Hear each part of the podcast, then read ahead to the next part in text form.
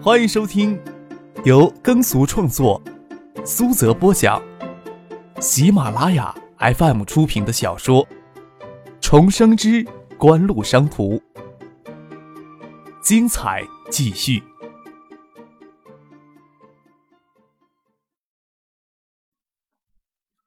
第七百三十三集。经过富贵园别墅时，顾小梅往里面看了一眼。她知道张之行一家搬进市委大院前就住这个别墅里。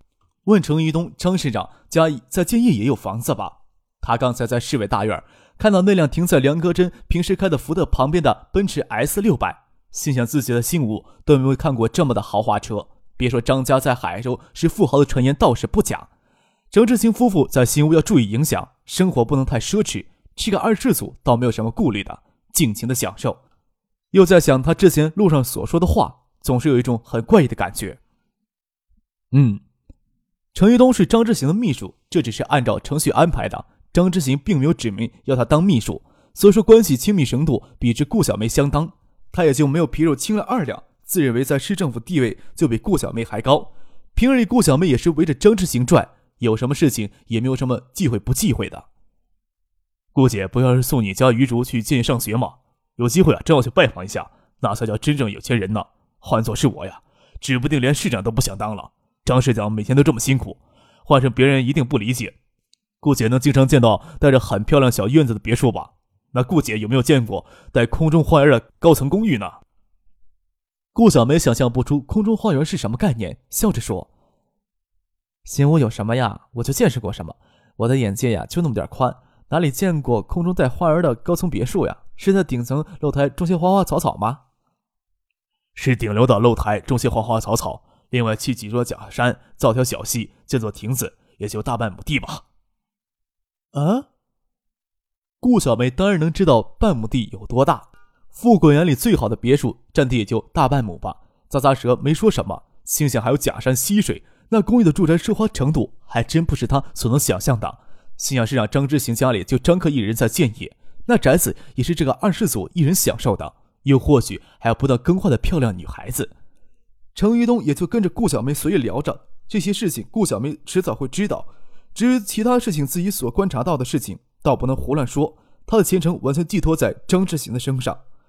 到了新闸小区，程玉东停下车来，让顾小梅下车，笑着说：“顾姐呀，你怎么还住这里啊？没有想过换房子啊？”才住了四年多的房子，太可惜了，我也没有精力折腾呀。听说呀，魏婶儿也住这里，顾姐有没有见到过呀？魏婶儿啊，在小区里见过几回呢，没有在张世强家见得多。说起张之行家的瘸腿保姆魏婶，顾小梅又想起三年前发生的罗桂远案，那可是给新屋摘掉了一颗大毒瘤，全市人民拍手称快。据说事情的直接导火索，就是因为张可跟罗桂元的儿子罗文。为魏婶在市招待宾馆工作的女儿魏兰争风吃醋所致。前两年，顾小梅还在小区里能经常看到那女孩子，漂亮的紧。到底有没有给罗桂元的儿子向迷奸得逞，各有各的说法。只不过罗桂元跟儿子都判了死缓，是因为另外罪行。后来魏婶一直给张之行家当保姆，加上张之行夫妇还将魏兰认作了干女儿，有些事情倒没有人敢太随意议论。再往后，魏兰又回到学校读书，又跟余竹同届考进东大。还真是相当不错的女孩子。之前发生那么多事情，也只是生活在生活底层的悲哀吧。顾小梅这才想起来，这个夏天在小区里还没有看到过魏兰，这次也没有随张之行的儿子回到新屋来，该不会一直都留在建业吧？顾小梅替程一东关上车门，就往小区里走。新闸小区算是新屋比较新的小区。因为兴建时有些像未来那些拆迁户安置在小区，给外人的感觉，小区的档次就有些低。其实小区的环境还算不错。顾小梅一家四口住三室一厅的房子，虽说房型格局比较紧凑，但在新屋还是算不错的。再说自己刚当上市政府办副主任，就急着换房子，传出去也不大好听。顾小梅打开门。看到丈夫跟儿子两个人赤膊坐在客厅里下棋，抱怨道：“你们两个大老爷们儿在家里就不能将晚饭先做起来？妹妹人呢？”妹妹赖在陈金那玩呢。脸上稚气未消的余竹抬头看了他妈一眼，又说道：“爸爸说呀，也要享受一回给领导伺候的幸福。你不是说今天会早回家做饭的吗？”顾小梅回房间换了一身普通的家居短衫出来，跟丈夫唠叨：“张市长家的儿子呀，带着女朋友回新屋来了。江主任呀，刘书记晚上都在张市长家里吃晚饭，我才能早回家呢。”你见过张市长他儿子有余竹说的那么夸张吗？余伟笑着问道。都说呀，龙生龙，凤生凤，张市长的儿子可不能像余竹说的那么没有家教吧？哎呀，我还没跟你说过罗桂元的儿子呢。这些二世祖的本性，没有火眼金睛呀，一次两次能看透吗？顾小梅系着围裙在腰上，准备去厨房里动手做晚饭。想了想，又跑回来告诫他儿子：“你小子呀，给我拎清楚了，那个小子你少去招惹，就当做不认识。你跟你爸呀，都是闷头葫芦，指不定给人家卖了，还帮人家数钱。那小子即使纯洁也有限，带着女朋友来新屋也就算了。”竟然还带着漂亮的女孩子过来，嗯，那一定是我们学校的校花陈飞荣了。余珠想也不想的猜就是陈飞荣。我们学校呀，都公认陈飞荣是他女朋友，经常看到他们一块到图书馆上夜自修呢。顾小梅张了张嘴，拍了拍额头，心想：这算什么事儿啊？这小子公然带两个女朋友到新屋来度假，真不晓得他怎么样曾将两个女孩子之间的矛盾给摆平。两个女孩子都是难得一见的花容月貌，一般的男孩子能有其中一个当女朋友，大概就知足了。也只有这种二世祖的花花公子，才不会珍惜这样的女孩子。其他事情不说，这小子是花花公子，那是铁定的了。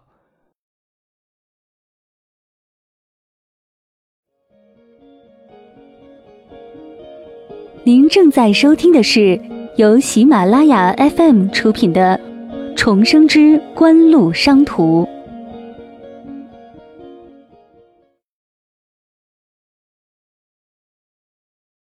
顾小梅咂了咂嘴，跟她老公说道：“那个女孩子呀，也真是漂亮。看你还有脸说龙生龙，凤生凤呢。张市长谁？张市长，谁能肯定说张市长的儿子一定品行端良呀？”于伟挤眉弄眼的笑了笑，说道。哪个小伙子看到漂亮的女孩子不喜欢呀？都跟鱼珠样闷葫芦一样啊！我们学校本部同学都说陈飞荣是东大校花，我看到过，漂亮是漂亮，但不一定就是东大最漂亮的。他们呀都没有看过小宁，等到下学期小宁到本部以后，他们就会知道谁才是真正的校花了。女主眼睛盯着棋盘，自顾自地说道：“你不是将小宁当成妹妹吧？不要一个劲的将小宁挂在嘴边。”顾小梅说道：“我哪有呀？我只是客观评价一下。”余竹争辩道：“自己的妹妹长得漂亮就能说呀？关键我自己的妹妹长得像爸爸，一点都不好看。哪有这么说自己妹妹的？小心妹妹回来跟你闹。”顾梅说道，想着不能继续打岔，不然就将晚饭给耽搁了。走到了厨房，想起陈宇家的女儿。跟随张克一起到新屋来的唐静、陈飞荣比较的话，还真难说哪一个更漂亮一些。各有各的特质，他从来不希望儿子将来找的女朋友太漂亮。他清楚自己的儿子有些太内向了，还是普通的女孩子适合他。这个社会太复杂，再说陈家的女儿病能不能治还是个问题。兴许或想要尽早的从这里搬出去。想到了这儿，顾小梅就和丈夫到厨房里来商量。于伟，你过来一下。什么事情呀？于伟手里还拿着棋子，坐着不动，问他老婆有什么事儿。新建的滨江小区对外销售售房，对市委市政府的工作人员有优惠，咱俩是不是找个时间过去看看呢？顾小梅问道。这不是才换房子没多久呀？跟陈厂长他们当邻居蛮好的，为什么要搬家呢？再说滨江小区只对市委市政府的工作人员有优惠。这不是明摆着给国家干部送好处吗？哎呀，这个事儿你就不要管了，咱们也只能坚持不收人家钱。逢年过节人家送礼过来，实在退不了的，还不是换了钱让你捐出去呀？有些事情避免不了，你要将自己搞得清廉如水，在市政府里面什么工作都做不下去的。现在社会啊，就是这种风气，就正儿八经的过来求办事儿，也要带着礼上门。你一直都夸张市长清廉，张市长不也还收礼吗？收点礼也不还是我亲自跑过去帮他卖掉，再捐出去吗？顾小梅说道：“滨江小区呀，对国家干部优惠，但是再优惠，他们也不会亏本的卖给咱们。咱们就拿公开的优惠价，也不贪额外的好处，还怕别人说什么呀？你就不怕影响不好啊？张市长刚到新屋，还直接住别墅呢，他就不怕影响不好吗？”顾小梅说道：“不做亏心事儿呀，有什么怕影响的呢？”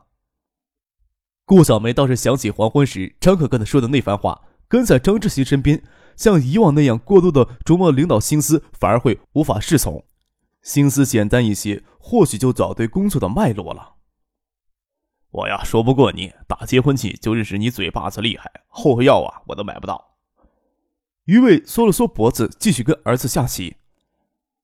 你呀，问问于竹跟妹妹愿不愿意办呢？我觉得这里挺好的嘛。于珠也学他爸爸缩了缩脖子，不过他知道这种大事儿，他跟爸爸都做不了主，反正要搬也一时半会儿搬不了。这时候门铃响了起来，于竹抬头说道：“小宁来了，妹妹只会用手拍门。”忙爬起来去开门。顾小梅从厨房里探出头来，看着陈宇家的女儿，还真是明丽清艳。那双清澈流光的眼珠子，让人看了就有一种透心凉的感觉。只是身材略消瘦一些，也愈显得清新脱俗、国色天香。这样的女孩子再长大一些就是祸水了。自己家的黄毛丫头跟陈玉家的女孩站一块儿，就有些太不起眼了。顾姨好，听于珠说今天晚饭是顾姨亲自做的，小梅拉我过来吃晚饭，我呀就没有客气。陈宁俏皮的笑着说：“你爸人呢？”你妈妈今天不是上中班吗？你爸难道自己在家里做饭吃吗？顾小梅问道。我爸呀，还等着于叔打电话请他呢。我先过来打个前哨。陈宁俏皮的笑着，将他爸爸就出卖了。顾小梅摇头而笑，想起自己与陈玉小学、初中、中专都是同学，打小也算是青梅竹马。不过后来遇到了于卫，大概也会随着大人的心思跟陈玉结婚吧。想想也真是奇怪。在陈玉的女儿心里，于卫大概也跟自己陈玉当年一样，心理地位差不多。自小青梅竹马，关系也极为亲近，却跟爱情扯不上边儿。微微的摇头而叹，就算知道搬出新闸小区，有些事情还是改变不了，一切顺其自然吧。看到于伟都站起来打电话去了，顾小梅又回到厨房里忙碌。过了一会儿，门铃又响了起来，看到于竹站起来开门。顾小梅就没有搭理。顾小梅手脚麻利，这与她干练泼辣的性子有关，也不喜欢别人进厨房来帮他的忙，很快就整出一桌丰盛的菜肴。难怪刘书记决定将你调去市政府办呢，就这做菜的麻利劲儿，足以让市政府办官老爷们自叹不如了呀。陈宇相貌儒雅，与于顾是几十年的交情，说话随便，问道：“哎。”听说秦双华要当副市长了，市里是不是有这种说法呀？我们天天在市政府里，人也只是道听途说，有谁知道消息是从哪儿传出来的呀？顾小梅说道：“秦双华呀，最早帮着张之行将云池酒业一起做了起来。秦双华当上了市轻工局局长，据说就是张之行当上市常委以后不久给提名的。现在张之行当上了副书记、市长了。”提秦双华当个副市长，那是再顺理成章不过的事情。张志新想在新屋做成什么事情，还不是得找几个帮手才行呢？陈玉说道：“当初你为什么不主动去云池酒业呀？不然你就是副市长了。”顾小妹也没有否认陈玉的猜测，只是跟他开玩笑的说：“三年前呀，张志新到新吴来，头上直接开着省长徐学平的爱将光环过来的，一到新吴呀，就掀起了新吴波涛汹涌。”谁能看清楚他的水底呀？三年前呀，就算张之行做了好事儿，谁能说他好呀？跟着他是福是祸都难以预料。现在当然是另说了。说起来，秦双华呀还是有几分能耐的。张之行正要提拔他当副市长，也没有什么人会不服气的。你不就是清高了些吗？顾小梅还是很随意的说陈玉的痛处。在张之行到新屋来之前，你对新屋的白酒产业不是也有自己的想法吗？早就跟你说了，要做成事情的话，有些清高还是要放下的。事实证明什么呀？张市长不是非常得群众的拥戴吗？今天市政府办公会议，张市长在会上就提出来，在经济发展上，各委局要动一些少不切实际的花花肠子，能让群众都普遍受惠的政策才是好的政策。下一步就是重点打造菜园的产业。他说，农户养猪种菜也能发家致富。我想张市长的经济眼光比你厉害吧？你三年前怎么说人家来着？我可记着呢。是骡子是马呀，还有人家自己出来六三年再说呢。给顾小梅这么说着，陈宇也不恼怒，只是舔脸而笑，说道：“哎呀，那也只能说张志新刚过来时，将大家都给迷惑住了。你那时候呀，就能劝张志新清廉，不得总有一个认识的过程吗？”于伟插嘴道：“不过呀，我们刚才核实过，张市长的儿子还真不是东西。你让你家小宁再等等，离人家远一些。”什么？你们说什么呢？陈宁歪过头来，清澈的秀眸看着三个大人。怎么扯到我头上来了？新市长的儿子，他们在说他呢。于竹抬头问道：“是吗？我见过吗？”陈宁问道：“他呀，比咱们大一届，在本部，只听说他从来都不去教室上课。我在本部一年也没有见过他是什么人，只是听说过他一些事情罢了。”听说他在大一期末考试作弊，给他们年级主任给当场抓住了。那个年级主任最后因为这个事儿给赶出了东大。还有一次，听说他很难得去教室听学校讲座，结果呀，在教室里跟老师对骂，把我们国商院一个很有名的教师给骂的吐血了。现在还躺在院里成了植物人了。你在幸福校区就没听说过这些传说呀？还有一回，听说他的朋友给学校学生会的人欺负了，你猜后来怎么着？校学生会办公室给他拆了个精光。还差点让他一把火给烧了，现在校学生会办公室门还留着他踹破之后补上的脚印子呢。听说他看上了个师大女孩，那个女孩之前就有男孩子在追，不晓得他用了什么手段。那个女孩子呀，后来就跟他了。之前那个男的气不过，就请社会上的混混对付他。就在本部的东门，他的手臂啊给几个混混扎了一刀。你猜后来怎么样了？那个男的呀给判了二十年，扎他一刀的黑道分子给判了死缓。你说说看呀。不就争风吃醋打架，手臂给划破了一下，一个判二十年，一个判死缓，人家牛叉吧？余竹问道。跟留学生打架、追漂亮女孩子之类的事情，这种多着呢，说三天三夜都说不完。